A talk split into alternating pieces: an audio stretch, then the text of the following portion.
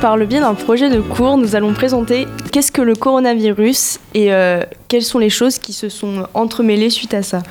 Donc, le virus a été détecté pour la première fois sur les chauves-souris en Chine. En effet, ces dernières étaient porteuses du virus, mais cependant ne les faisaient pas mourir. Les scientifiques ont effectué des expériences pour savoir grâce à quoi les chauves-souris résistaient au virus. Et par inadvertance, le virus s'est répandu en Chine, car ces derniers ont consommé certaines chauves-souris porteuses du virus, ou alors des serpents qui eux-mêmes avaient mangé des chauves-souris porteuses du coronavirus. Le problème de ce virus est qu'il se transmet aussi facilement qu'un rhume et a les mêmes symptômes qu'une grosse pneumonie, ce qui a engendré bien des problèmes, notamment dans les hôpitaux où les effectifs ont multiplié depuis le début de l'alerte.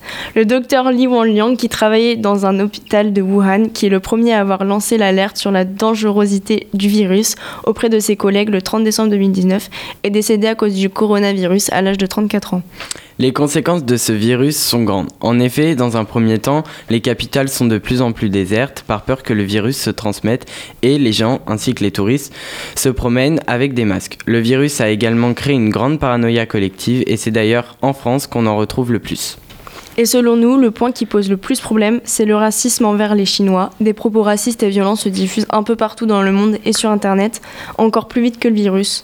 Le hashtag Je ne suis pas un virus a d'ailleurs été lancé sur les réseaux sociaux pour que les Chinois montrent qu'ils ne sont pas le virus, mais bel et bien des êtres humains, et que ce virus n'est au fond que quelconque, car rappelons-le, ce n'est pas la première fois qu'un virus se répand dans le monde. Il y a eu avant Ebola en 1976 venant du Congo, la maladie de la vache folle qui venait d'Angleterre en 1986, ou le H1N1 en 2009 qui est venu d'Amérique.